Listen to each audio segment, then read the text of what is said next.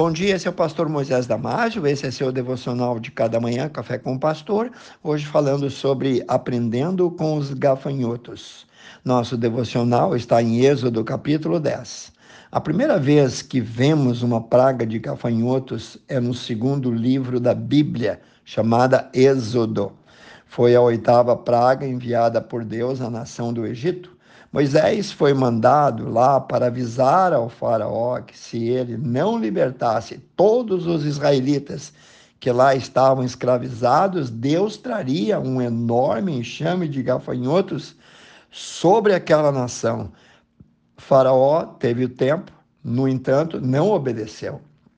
Todos nós sabemos a tragédia que resultou essa desobediência. Lemos então em Êxodo capítulo 10, 14 e 15 assim: E vieram os gafanhotos sobre toda a terra do Egito e assentaram-se sobre todos os termos do Egito.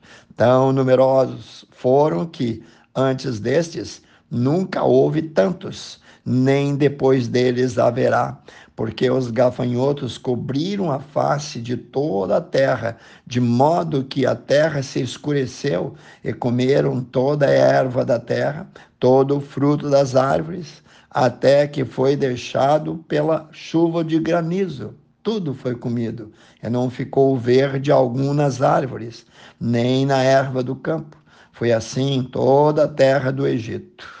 A outra praga devastadora de gafanhotos que encontramos na Bíblia é no livro do profeta Joel, onde lemos assim: O que ficou da lagarta, o gafanhoto comeu, o que ficou do gafanhoto, a locusta o comeu, o que ficou da locusta, o pulgão o comeu. Está lá em Joel 1, 1 a 4. Cada uma dessas pragas conta uma história e aponta quão destrutivos são os gafanhotos o gafanhoto do deserto consome o correspondente ao seu próprio peso corporal a cada dia.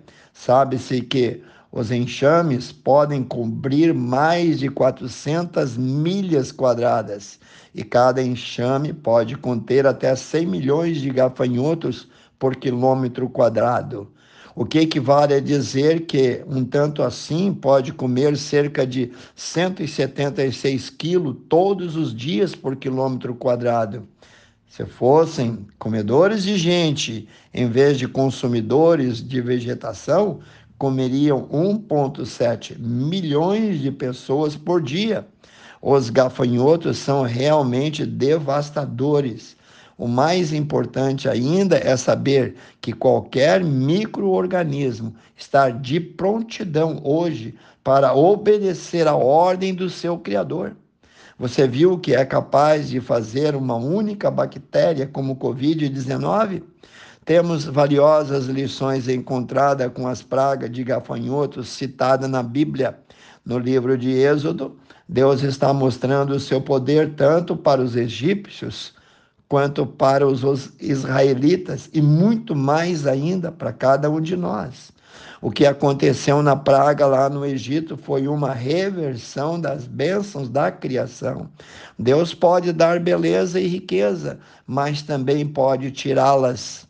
Em tudo ele é soberano. Parece que Deus está dizendo aos exércitos do Faraó: Vejam como esses pequenos insetos te deixaram de joelhos. Você não pode suportar uma praga de gafanhoto. O que aconteceria se eu, Todo-Poderoso, estivesse decidido a te destruir? Deus usou insignificantes criaturas para derrotar o mais poderoso exército da época. Essa lição serve também para nós. Saiba que o único refúgio que temos é encontrar segurança em Deus, o Todo-Poderoso. Deus nos ama e pode mover o mundo em nosso favor, como fez no Egito, em favor dos israelitas. No livro de Joel, capítulo 2, 32 e também no versículo 25, o profeta diz: E acontecerá que todo aquele que invocar o nome do Senhor será salvo, pois no monte de Sião, em Jerusalém, haverá aqueles que escaparam. Como o Senhor disse, entre os sobreviventes estarão a quem o Senhor chamar. Então, restituirei os anos que os gafanhotos comeram. Querido, Deus pode sim restituir, Deus pode restaurar. Deus não é um Deus vingativo.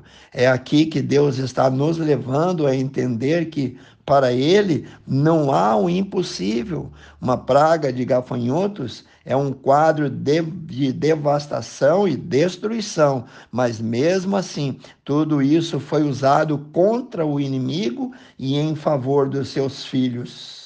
As boas notícias do Evangelho é que Deus pode destruir também tudo que te incomoda, tudo que não presta em nossa vida. Ele pode também restaurar qualquer coisa em nosso favor.